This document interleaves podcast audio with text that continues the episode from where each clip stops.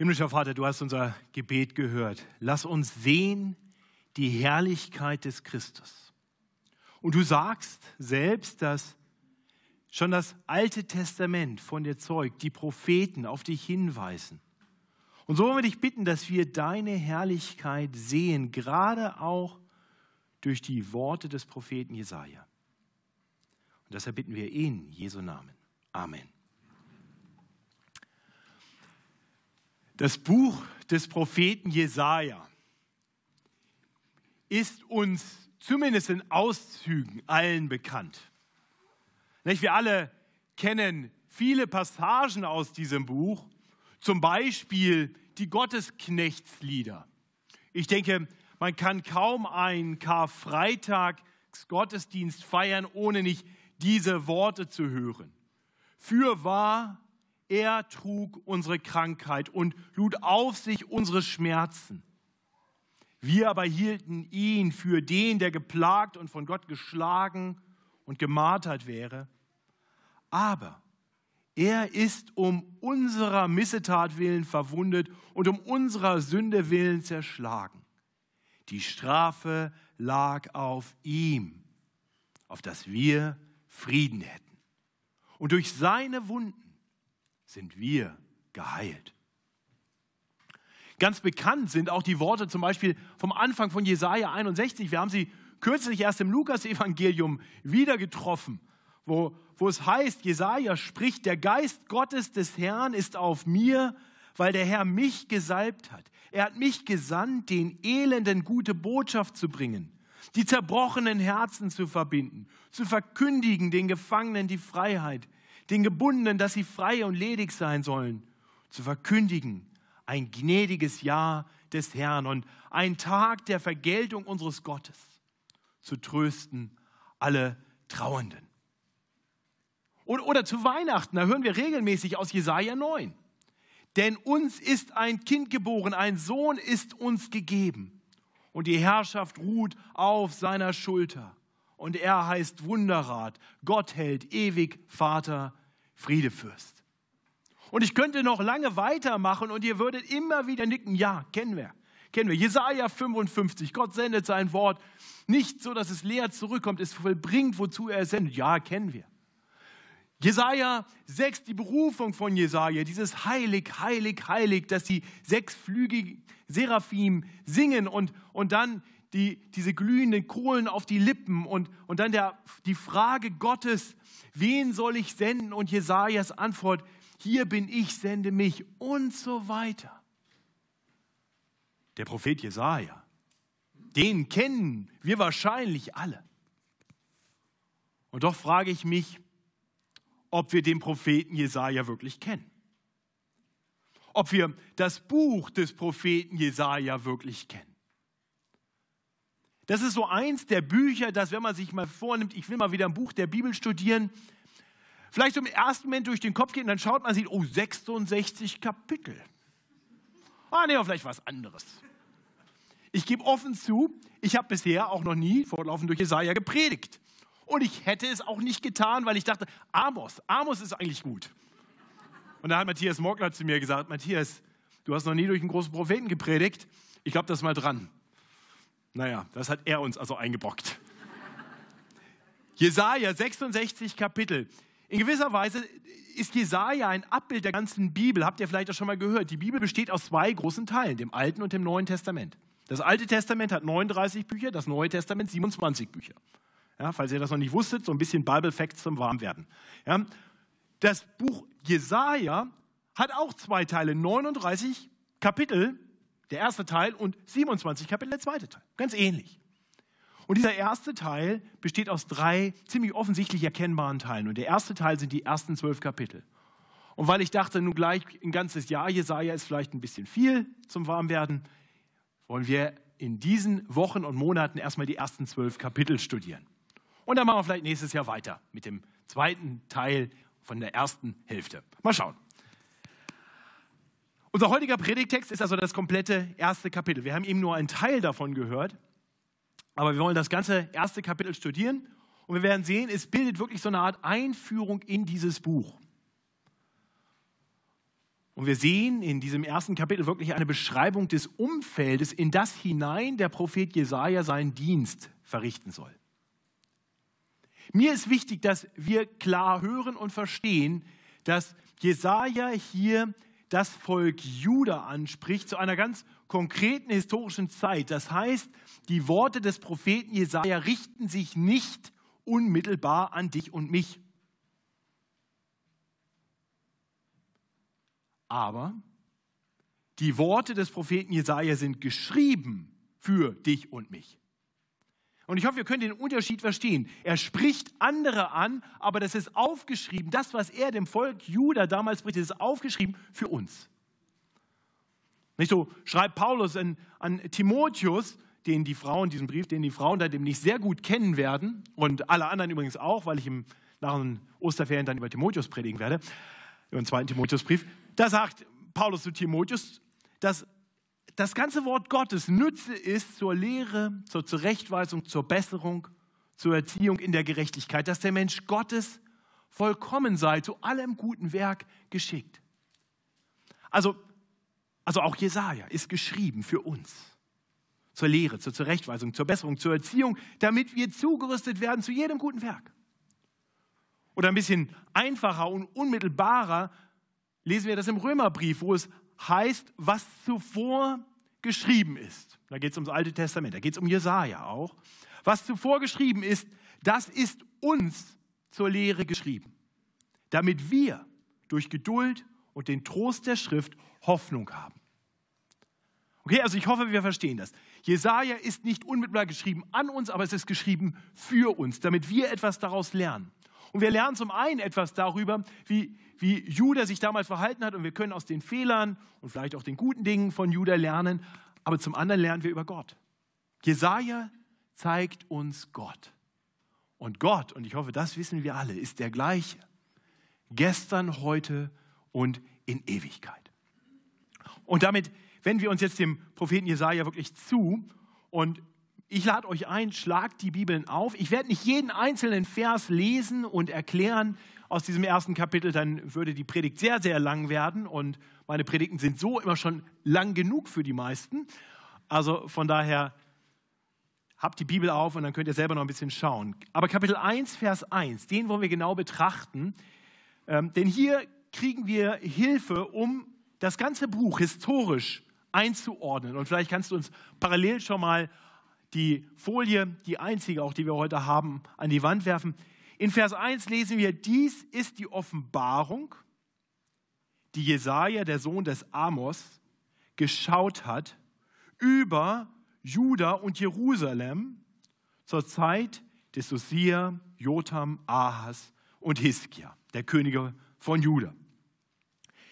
Im Kapitel 6 am Anfang lesen wir dann, dass Jesaja tatsächlich berufen wurde, seinen Dienst begonnen hat im Jahr des Todes von Usia. Als Usia starb, kam dieser Ruf zu ihm. Wir sehen hier, ich habe das mal aufgeschrieben, die Zahlen. Wir haben natürlich keine ganz definitive Chronologie der, der Könige und so, aber so, so eine grobe Einordnung. Usia starb wahrscheinlich im Jahr 740 vor Christi. Da begann Jesaja seinen Prophetendienst und er endete während der Regierungszeit von König Hiskia, also irgendwann zwischen 716 und 687 vor Christi. Also mal ganz grob, 740 bis 700 ist die Zeit des Prophetendienstes von Jesaja. Sein Prophetendienst bezog sich auf das, was hier auf der Karte grün umrandet ist, nämlich Juda mit der Hauptstadt Jerusalem. Da sehen wir, dass er geschaut hat über Juda und Jerusalem. Wahrscheinlich hat er selber in Jerusalem gelebt und spricht also zu diesem sogenannten Südreich. Und um das historisch noch mehr einordnen zu können, habe ich uns einfach mal so ein paar Basisdaten hingeschrieben. Israel wurde zu einem großen Reich unter König David. Dann kam sein Sohn, König Salomo. Und nach dem Tod von König Salomo, 931 oder 930 vor Christi, kam es zu einer Teilung. Nach Salomo kam es zu einer Teilung des Reiches in ein Nordreich, das den Namen Israel übernahm, wenngleich manchmal auch das Südreich noch Israel genannt wird. Das ist sehr verwirrend. Und das Südreich wird normal Juda genannt. Und wenn das da ein H hat, liegt das einfach daran, dass die Karte auf Englisch ist, wie ihr merkt. Auf Deutsch hat Juda kein H. Und Dann geht es von 930 bis 740, also fast 200 Jahre, und dann kommen wir zum Propheten Jesaja. Die Zeit, zu der Jesaja seinen Prophetendienst beginnt, ist eine absolute Blütezeit im Leben von Juda und auch von Israel. So in den 750er Jahren, 740er Jahren, in diesen Jahrzehnten hat sowohl das Nord- wie auch das Südreich sich wieder Länder zurückgeholt, Landstriche zurückgeholt, die vorher in Kriegen verloren gegangen waren. Es war eine Zeit mit erfolgreichen Schlachten. Es war eine, eine Zeit mit großem Wohlstand. Es war in gewisser Weise eine Blütezeit. Doch das kippte während der Zeit von Jesaja. Im Jahr 722 wurde das Nordreich Israel komplett ausgelöscht. Von weit, weit oben, wenn wir so wollen, aus dem Norden kam Assyrien äh, und zerstörte das Nordreich Israel, das es seitdem nicht mehr gab. Der Name Israel ging dann über an das, an das Südreich Juda. Das heißt, wir, wir kommen hier in eine ganz, ganz interessante Epoche, nämlich von Blütezeit bis hin zu Niedergang. Der Niedergang des Nordreichs hat ganz viel mit den Königen zu tun gehabt. Die Könige im Nordreich waren nicht Nachkommen von König David. Es waren also nicht die Herrscher, die Gott da eigentlich haben wollte. Und sie waren allesamt böse. Wenn ihr schon mal gelesen habt durch die Bücher, die auch viele Leute nicht so sehr studieren, 1., 2. Samuel, 1., 2. Könige, da kriegen wir die ganze Geschichte Israels, Nord- und Südreich. Und dann kommen wir und kriegen ähm, gerade im zweiten Buch Könige dann immer abwechselnd, eine ganze Zeit lang, ähm, die, die Könige von Juda und die Könige von Israel. Und bei den Königen von Israel heißt es immer, er tat nicht, was dem Herrn gefiel. Die waren alle böse, die werden alle als böse beschrieben. Im Südreich Juda wechselt Da kriegt man, und er tat, was dem Herrn gefiel. Er wandelte ähm, äh, in den Wegen seines Vaters David, heißt es manchmal, und manchmal heißt es, er war böse und tat nicht, was dem Herrn gefiel. Von diesen vier Königen, unter denen Jesaja prophezeit hat, war Usia lange ein guter König. Bis er dann sich anmaßte, Tempeldienst zu tun. Das stand einem König nicht zu, das durften nur die Priester tun. Und dann bekam er Aussatz und dann konnte er gar nicht mehr unterm Volk leben. Er war äh, ausgegrenzt und deswegen hat sein Sohn Jotham dann die Regierungsgeschäfte schon übernommen. Also Jotham regierte schon als Jesaja König, als, als Jesaja Prophet wurde. Jotham war ein guter König, heißt es auch im, im zweiten äh, Buch Könige und auch in der zweiten Chronik. Und dann kam Ahas. Und Ahas war ein richtig schlechter König. Ganz schlechte Zeit für Juda. Hiskia, der ihm nachfolgte, sein Sohn, war wieder ein guter König. Das nur zur Einordnung, damit wir wissen, dass die Situation, in die hinein Jesaja spricht. Und nun wollen wir sehen, wie Jesaja uns diese Situation beschreibt. Ich lese uns die Verse 2 bis 7. Höret ihr Himmel und Erde, nimmt zu Ohren, denn der Herr redet. Ich habe Kinder großgezogen und hochgebracht, und sie sind von mir abgefallen. Ein Ochse kennt seinen Herrn und ein Esel die Krippe seines Herrn, aber Israel kennt's nicht und mein Volk versteht's nicht. Wehe dem sündigen Volk, dem Volk mit Schuld beladen, dem boshaften Geschlecht, den verderbten Kindern, die den Herrn verlassen, den Heiligen Israels lästern, die abgefallen sind wohin soll man euch noch schlagen, die ihr doch weiter im Abfall verharrt? Das ganze Haupt ist krank, das ganze Herz ist matt. Von der Fußsohle bis zum Haupt ist nichts Gesundes an euch, sondern Beulen und Striemen und frische Wunden, die nicht gereinigt und noch verbunden, noch mit Öl gelindert sind.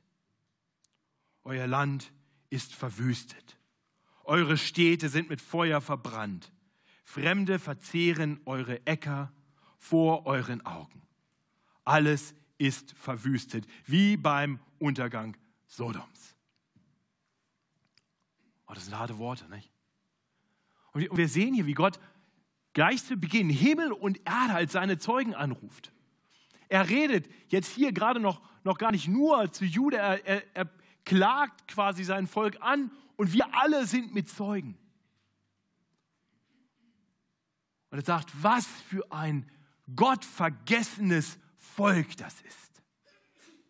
Er beschreibt sich selbst, wir, wir sehen das hier als einen Vater in Vers 2, der seine Kinder großgezogen hat, liebevoll sich investiert in seine geliebten Kinder.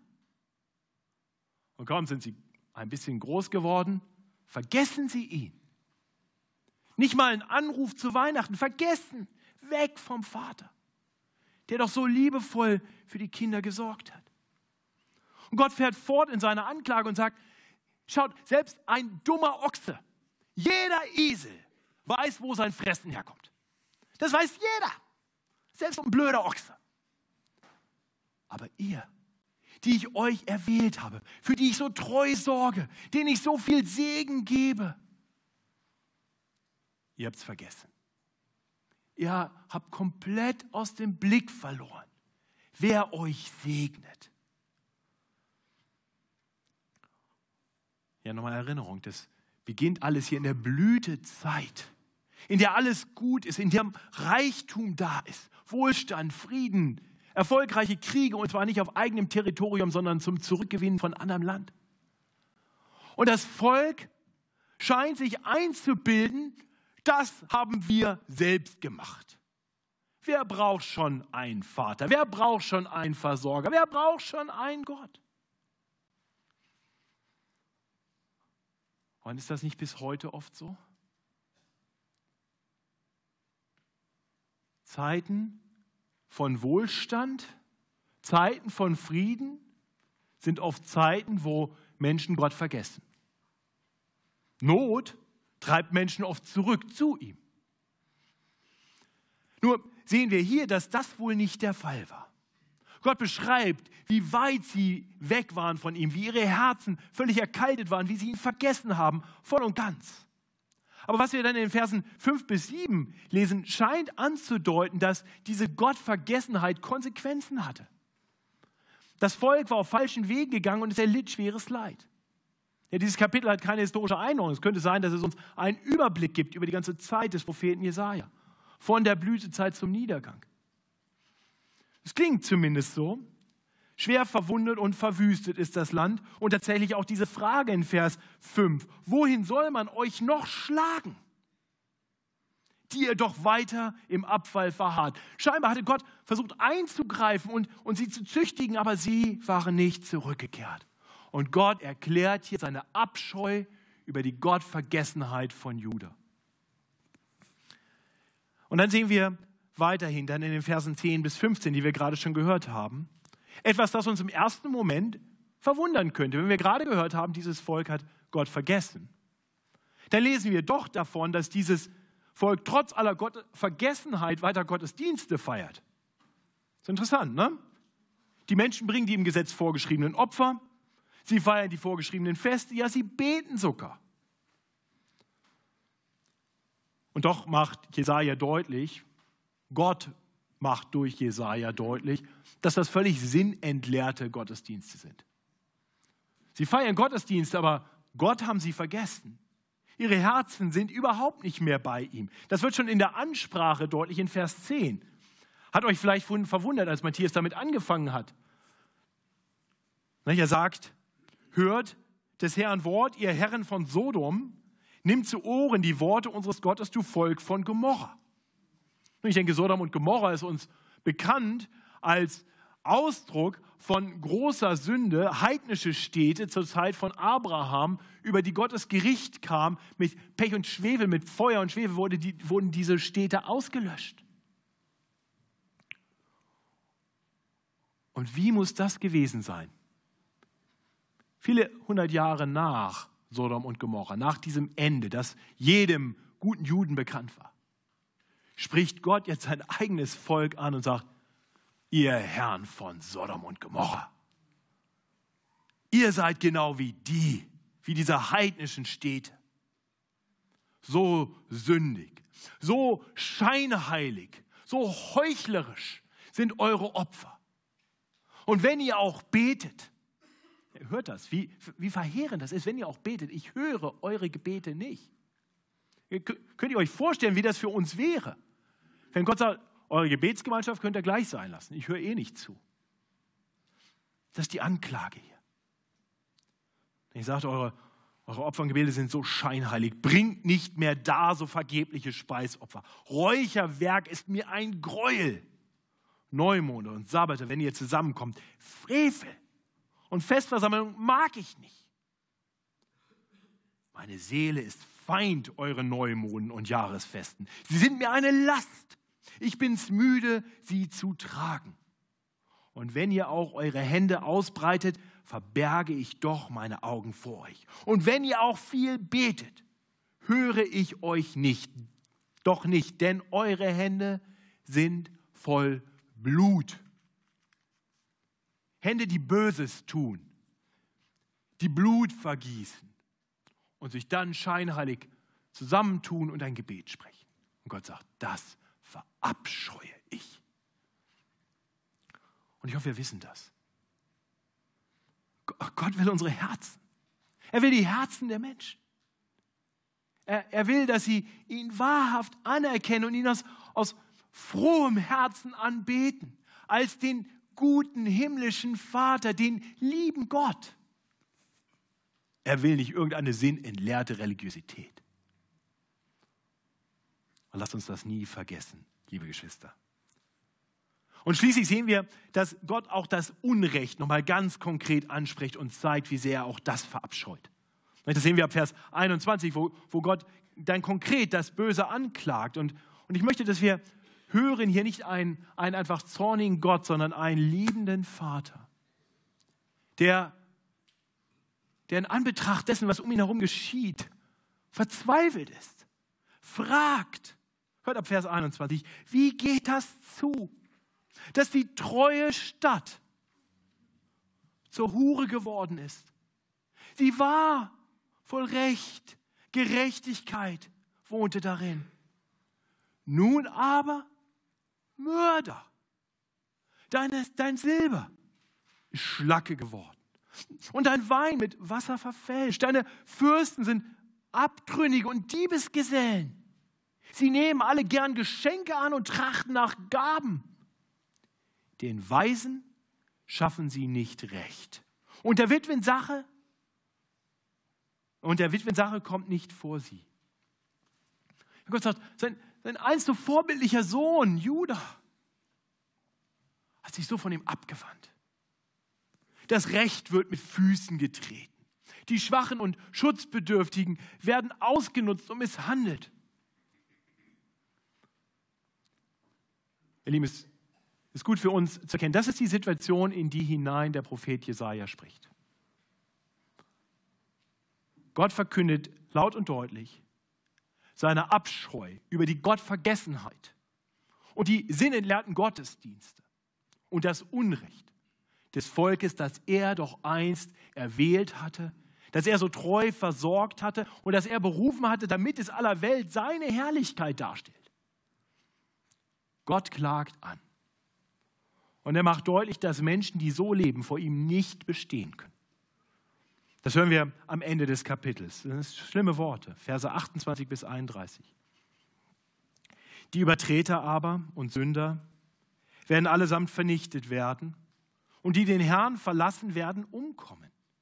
Denn ihr sollt zu Schanden werden wegen der Eichen, an denen ihr eure Lust habt, und ihr sollt schamrot werden wegen der Gärten, die ihr erwählt habt.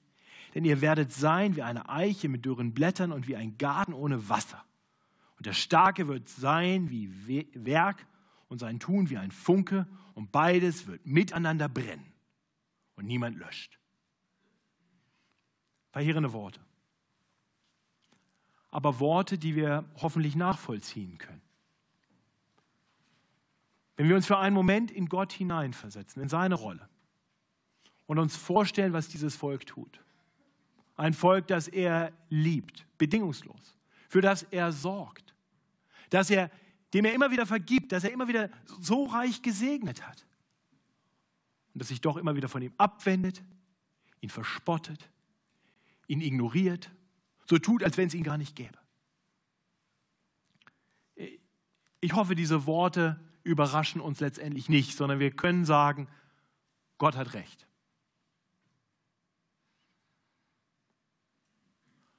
Was uns jedoch überraschen sollte, ist, dass diese Worte nicht alles sind. In, immer wieder sehen wir, dass inmitten der Anklage kleine Hoffnungsschimmer aufleuchten. Das Ziel, das Gott durch Jesaja hier verfolgt, ist nicht einfach Gericht zu verkünden. Nein, sein Ziel ist, Menschen vor diesem Gericht zu retten. Und so sehen wir inmitten dieser Finsternis, wie Gottes gnädige Hand immer wieder durchdringt. Und ich hoffe, dass wir das jetzt sehen, wenn wir uns einige Verse nochmal genauer anschauen. Wir werden sehen, dass Gott gnädig ist. Und wir sehen das zuerst einmal darin, dass er sich einen Überrest bewahrt. Ja, nach der Anklage über die Gottvergessenheit von Juda, die in Vers 7 darin mündet, euer Land ist verwüstet, eure Städte sind mit Feuer verbrannt, Fremde verzehren eure Äcker vor euren Augen, alles ist verwüstet wie beim Untergang Sodoms. Da lesen wir dann in Versen 8 und 9, übrig geblieben ist allein die Tochter Zion. Wie ein Häuslein im Weinberg, wie eine Nachthütte im Gurkenfeld, wie eine belagerte Stadt hätte uns der Herr Zebaoth nicht einen geringen Rest übrig gelassen, so wären wir wie Sodom und gleich wie, gleich wie Gomorra. Ich gebe zu, das klingt jetzt nicht gerade glorreich, nur bedingt ermutigend zu sagen, also die einst große, herrliche Stadt Jerusalem ist jetzt wie so eine Hütte im Gurkenfeld, aber es ist noch eine Hütte im Gurkenfeld. Ein bisschen so wie wenn, wenn wir Gott völlig untreu werden und Gott eines Tages sagt, die FEG München Mitte, die brauche ich nicht mehr. Sie ist mir eine Abscheu, weil sie meinen Namen lästert. Und er lässt ein großes Feuer wüten und das Gemeindehaus ist komplett abgebrannt. Schutt und Asche. Aber der Fahrradschuppen steht noch. Und da trifft sich ein kleiner Hauskreis drin, der noch treu betet. Und Gott sagt, Sodom und Gomorra, da wäre der Geräteschuppen weg und da wäre nichts mehr übrig. Aber wisst ihr was? Ich habe mir da was übrig gelassen. Und aus dem kann wieder was Neues entstehen. Seht ihr das?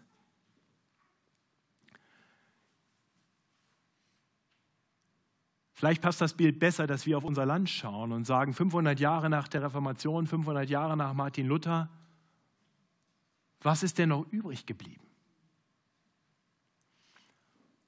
Und ich hoffe, wir, ich hoffe, wir dürfen das sagen. Da ist in der Mozartstraße 12 noch ein Haus, in dem Menschen zusammenkommen, die Gott wirklich noch kennen, die ihn wirklich noch anbeten, die wirklich noch danach streben, so zu leben, wie es ihnen gefällt.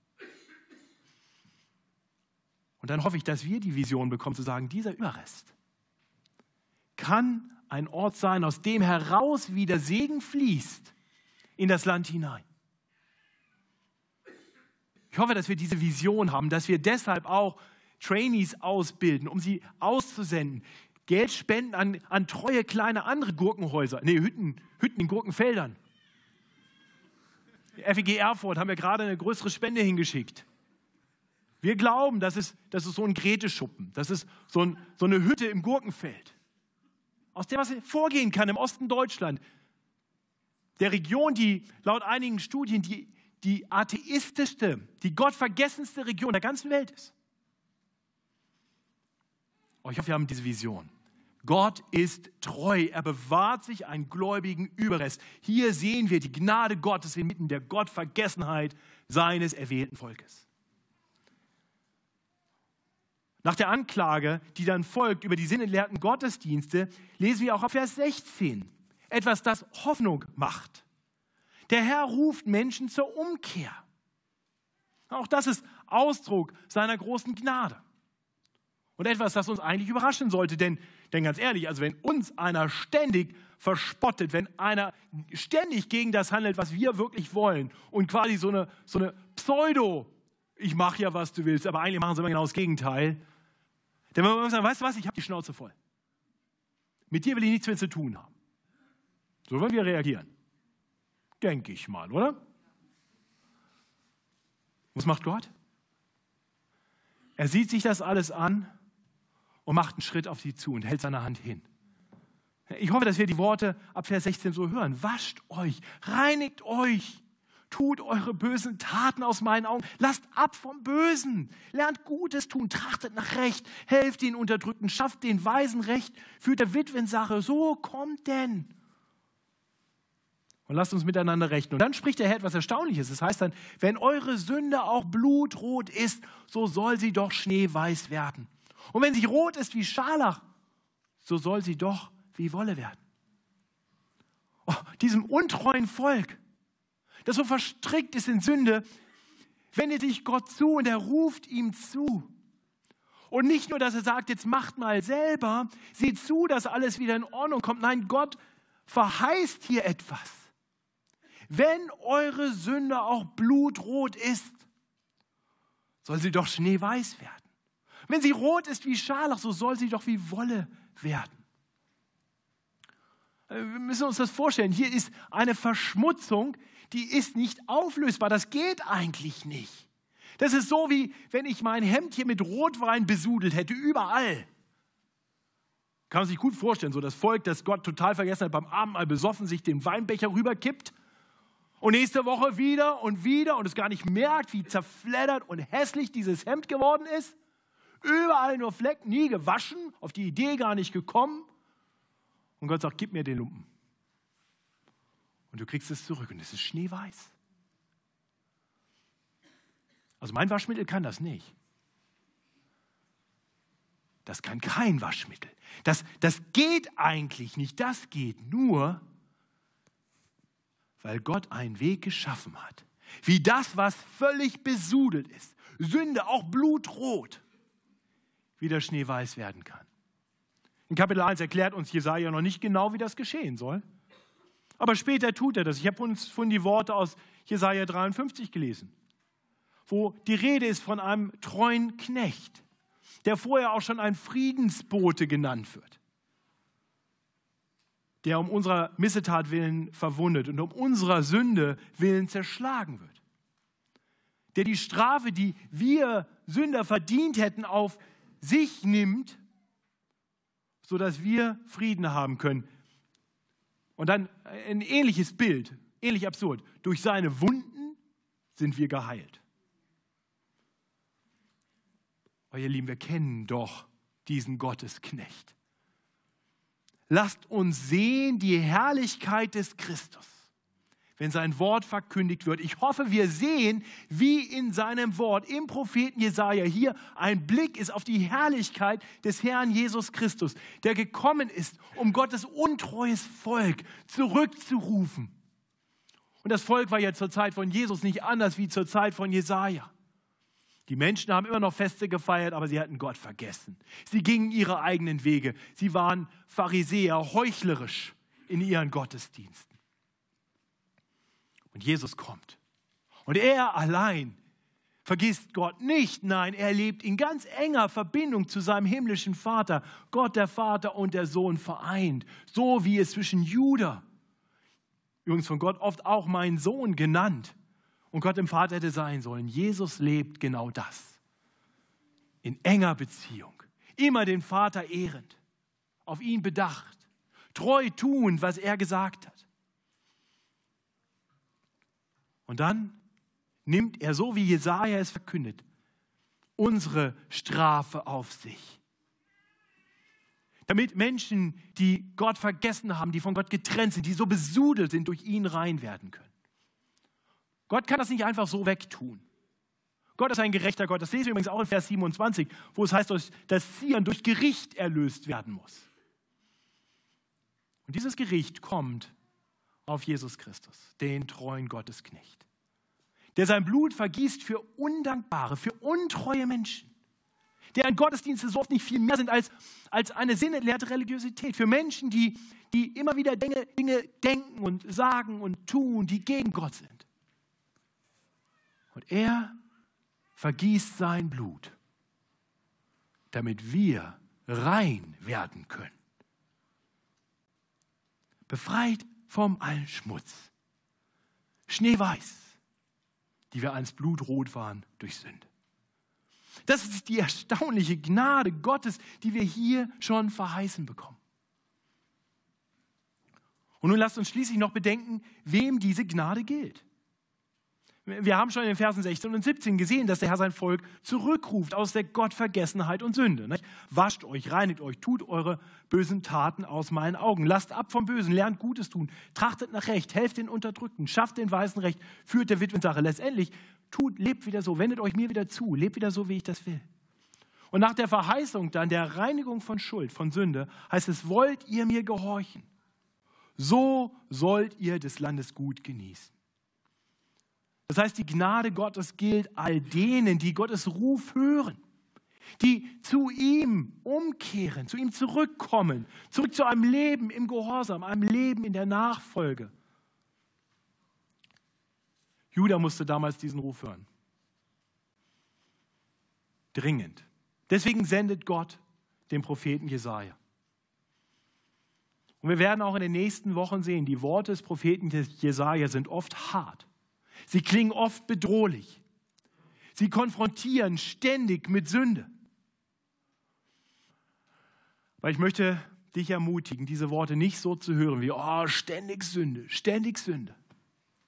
Denn Jesaja spricht dir nur an, was da ist. Das ist ja nicht Jesajas Problem, sondern das Problem der Menschen. Ich hoffe, ich hoffe sehr, dass wir alle erkennen, dass das, was Gott durch Jesaja hier wirklich tut, Ausdruck seiner großen Gnade ist. Er konfrontiert die Menschen mit einem großen Ziel. Mit dem Ziel, dass sie erkennen, wo sie auf falschen Wegen sind und umkehren. Dass sie nicht weiter Richtung Abgrund rennen, sondern mal innehalten und den Weg des Segens, des Heils sehen und auf diesen Weg umkehren. Die Worte die harten Worte des Propheten Jesaja sind Ausdruck der erstaunlichen Liebe und Geduld unseres Gottes. Und ich möchte nochmal sagen, die Worte richten sich nicht an uns.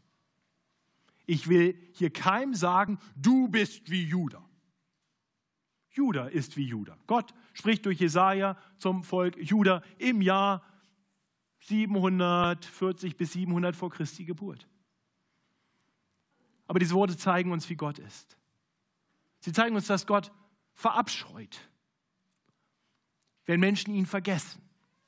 Dass es Gott verabscheut, wenn Menschen sinnentleerte, heuchlerische Gottesdienste feiern. Dass Gott es verabscheut, wenn Menschen Unrecht und Sünde tun, ohne mit der Wimper zu zucken.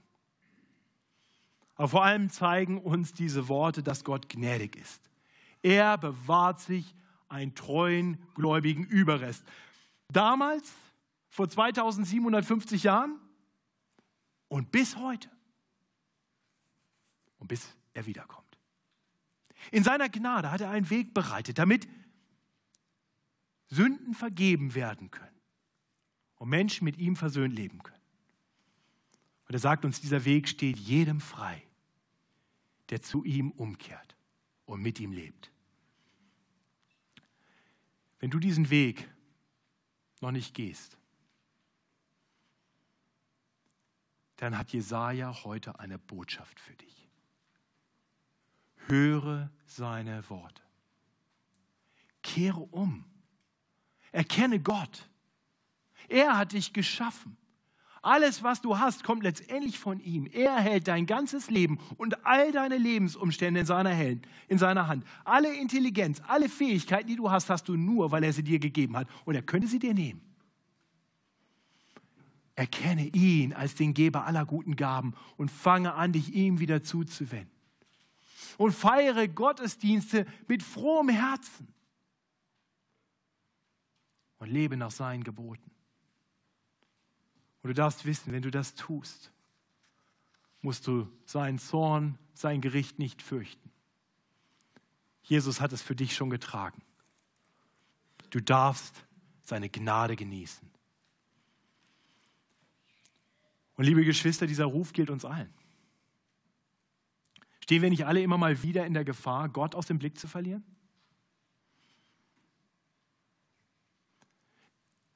Kenne ich auch wir Gottesdienste, in denen wir einfach mitgemacht haben, ohne wirklich dabei zu sein? Gebete, die mehr einfach so rauskamen, ohne dass sie aus dem Herzen kamen? relativ sinnentleerte Religiosität, kennen wir das nicht auch? Und gibt es nicht auch immer wieder Dinge, die wir denken und sagen und tun, die Gott nicht gefallen? Sind unsere Hände wirklich so, dass wir sie guten Gewissens falten können und Gott sagt, das sind Hände, die mir gefallen? Ich möchte uns zum Abschluss einen Moment der Stille geben. Ein Moment, in dem du dich selbst einfach hinterfragst. Ich, ich spreche kein Urteil über dich, das steht mir nicht zu. Ich möchte dir einfach die Möglichkeit geben, zu schauen, gibt es Bereiche in meinem Leben, die Gott nicht gefallen? Hat Gott mir durch den Propheten Jesaja heute auch in mein Leben gesprochen? Und dann möchte ich dich ermutigen, in der Stille deines Herzens, bekenne ihm diese Dinge. Und dann möchte ich dir die Gnade Gottes zusprechen. Lass uns still werden vor Gott.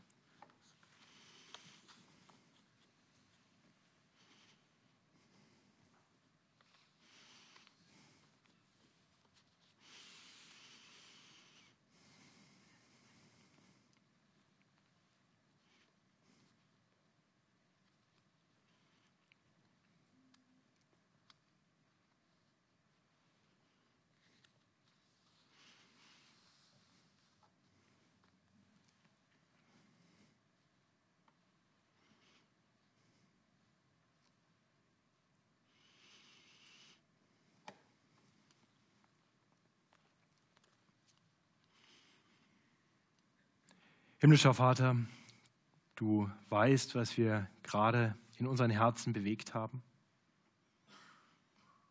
Und du weißt auch um die Dinge, die uns vielleicht gerade gar nicht in den Sinn gekommen sind.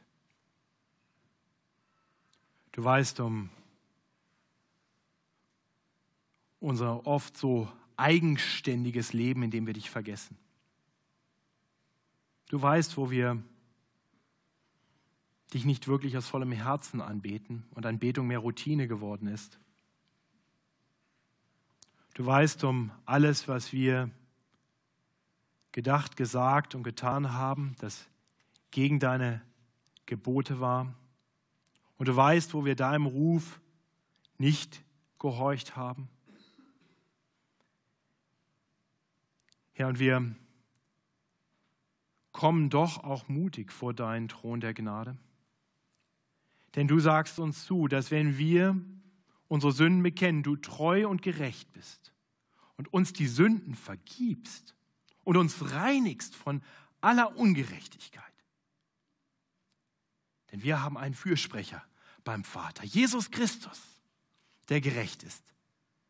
Ist die Versöhnung für unsere Sünden und nicht allein für die unseren, sondern auch für die der ganzen Welt. Oh Herr, wir preisen dich über deine freie Gnade die wir uns nicht verdienen müssen, die wir heute einfach so empfangen dürfen. Hilf uns in dieser Gnade zu leben. Hilf uns von dieser Gnade zu zeugen, sodass auch dieses Volk, in dem wir leben, dich wieder mehr erkennt durch uns, durch Boten, die an Christi Stadt den Menschen zeigen, wo sie auf falschen Wegen sind, aber sie zurückrufen zu dir und ihnen deine Gnade verkünden. Möge es so sein. Amen.